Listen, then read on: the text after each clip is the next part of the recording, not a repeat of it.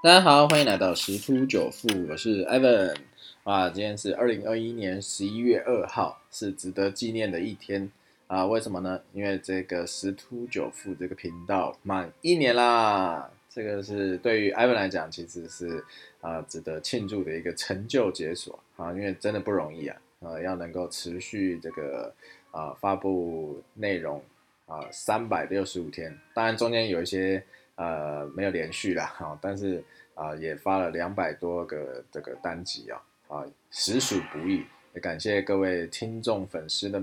的支持啦，啊，那如果觉得我的这个啊内容还不错的话，可以留言鼓励我，啊，当然如果要捐赠，哈，这个 donate 一下也是 OK 的啦，啊，那这个还是会持续的再去啊贡献一些内容给大家。好，那我们来看一下啊，最近的一些啊全球的一些行情啊，啊，最近这个台股还算不错。那我们先来看一下昨天欧美的部分啊，这个欧美呢啊又创下新高了啊，欧洲股市也是，然后美国也是，尤其是特斯拉啊这个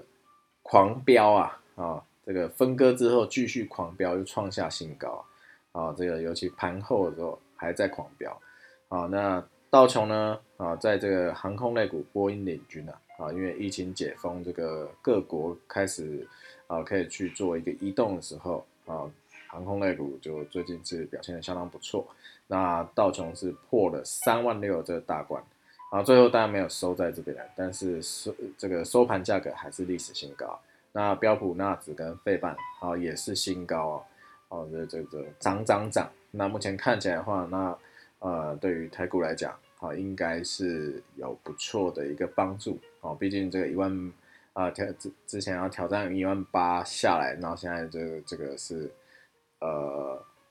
这一万七千这边这个关卡去震荡哦，那可能会有一个补涨的行情因为毕竟欧美都已经创高了哈，因为之前的状况是疫情越严重，股市涨越高。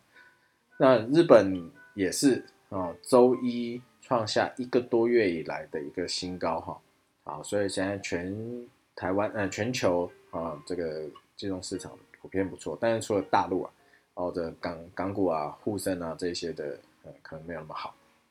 好那但是这一周哦最重要的一个啊话题就是 FOMC 的一个会议决议啊，这个等下细节我们再讲。那黄金的部分呢，啊这个。承压了，所以一直没有办法啊，这个往上去走啊。但是有一个可能性啊，因为如果说这个美联储会议啊，啊，去就是在这个缩减啊刺激措施的这个时间表啊，有可能可以去刺激啊这个黄金上涨。因为什么啊？因为这个如果值利率下降，那就这个。啊，大家对于公债的吸引力就是降低，资金有可能转进黄金啊，所以还是要等到台北时间四号啊才会啊有一个明确的一个方向出来。这几天应该还是在一个盘整的一个区间啊，啊，因为从今天开始啊，是应该讲是美国时间的呃明呃台湾的明天开始啊，好啊都都是两天的会议。好，那在油油价的部分啊。历史性出现一个呃现象，首次这个呃这个油价是超布兰特原油结算价格是超过这个美国原油期货，哎，有点忘了，反正就是有一个报价首首次超过另外一个报价，因为主要就是布兰特原油跟那个啊 WTI 原油期货，好，大概就是这样子。那我们来看一下新闻，啊，这个部分的话。这礼拜是超级央行周啊，啊，所以就是上紧全堂上上紧这个发糖啊，啊，澳洲目前是放任债券殖利率飙高啊，他今天才宣布决策结果，所以今天澳币的呃这个价格应该会有所波动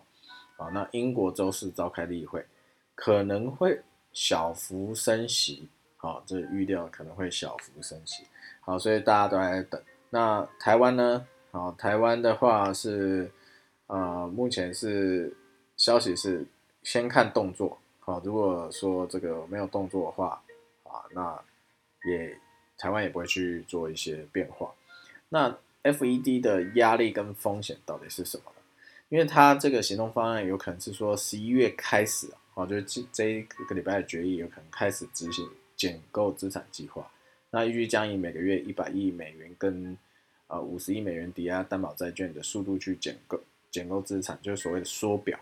那如果按照这个步调啊，好，那一个月会够一千两百亿美元计划，八个月就可以缩减完毕，所以就到明年六月十好去完成。那在这八个月就会给 FED 来观察经济发展，判断如何提高基准利率，就是升息啊。那目前预期是 FED 明年九月会升息一码，然后在同年的十一月再一码啊，所以就明年可能目前是升息两码，二零二三年可能再升二到三码。那如果说明年六月经济大幅减缓，那升息的时间点又会往后推。所以值得注意的是，FED 主席鲍尔。好，这个会后记者会对通膨前景跟近期市场升息预期高涨的一个回应，还有这个本周英国央行政策动向跟最重要周五的非农就业报告。那如果非农就业报告表现是优于预预期的啊，企业财报公布也持续支撑这个市场信心啊，那就会激励美股上涨，啊，就维持这个全球股市的一个强势啊，所以。这一拜除了利率啊会影响市场以外，还有非农就业指数。那周三有一个小非农哦，所以这一拜是超级震荡周啊。那再就是说，因为这个央行资产规模会随着购债呃增幅逐渐降低，甚至开始缩表，所以流入股市的资金哈表示也相对应的去缩水，同时美元指数就会走阳，外资抽回好或是流入台湾股市力度就会减弱。所以这有可能就会造成新台币不会再升值，那新台币对美元汇率啊就很难去维持之前一个强劲走势啊，这是目前这个呃利率升息的部分对于呃整个金融市场的一些状况的说明就在这边了啊，所以还是要再去啊等一下啊，等市场给出方向。那因为这钱太多，除了股市创。高创量之外，啊，这个房市交易也爆量哈。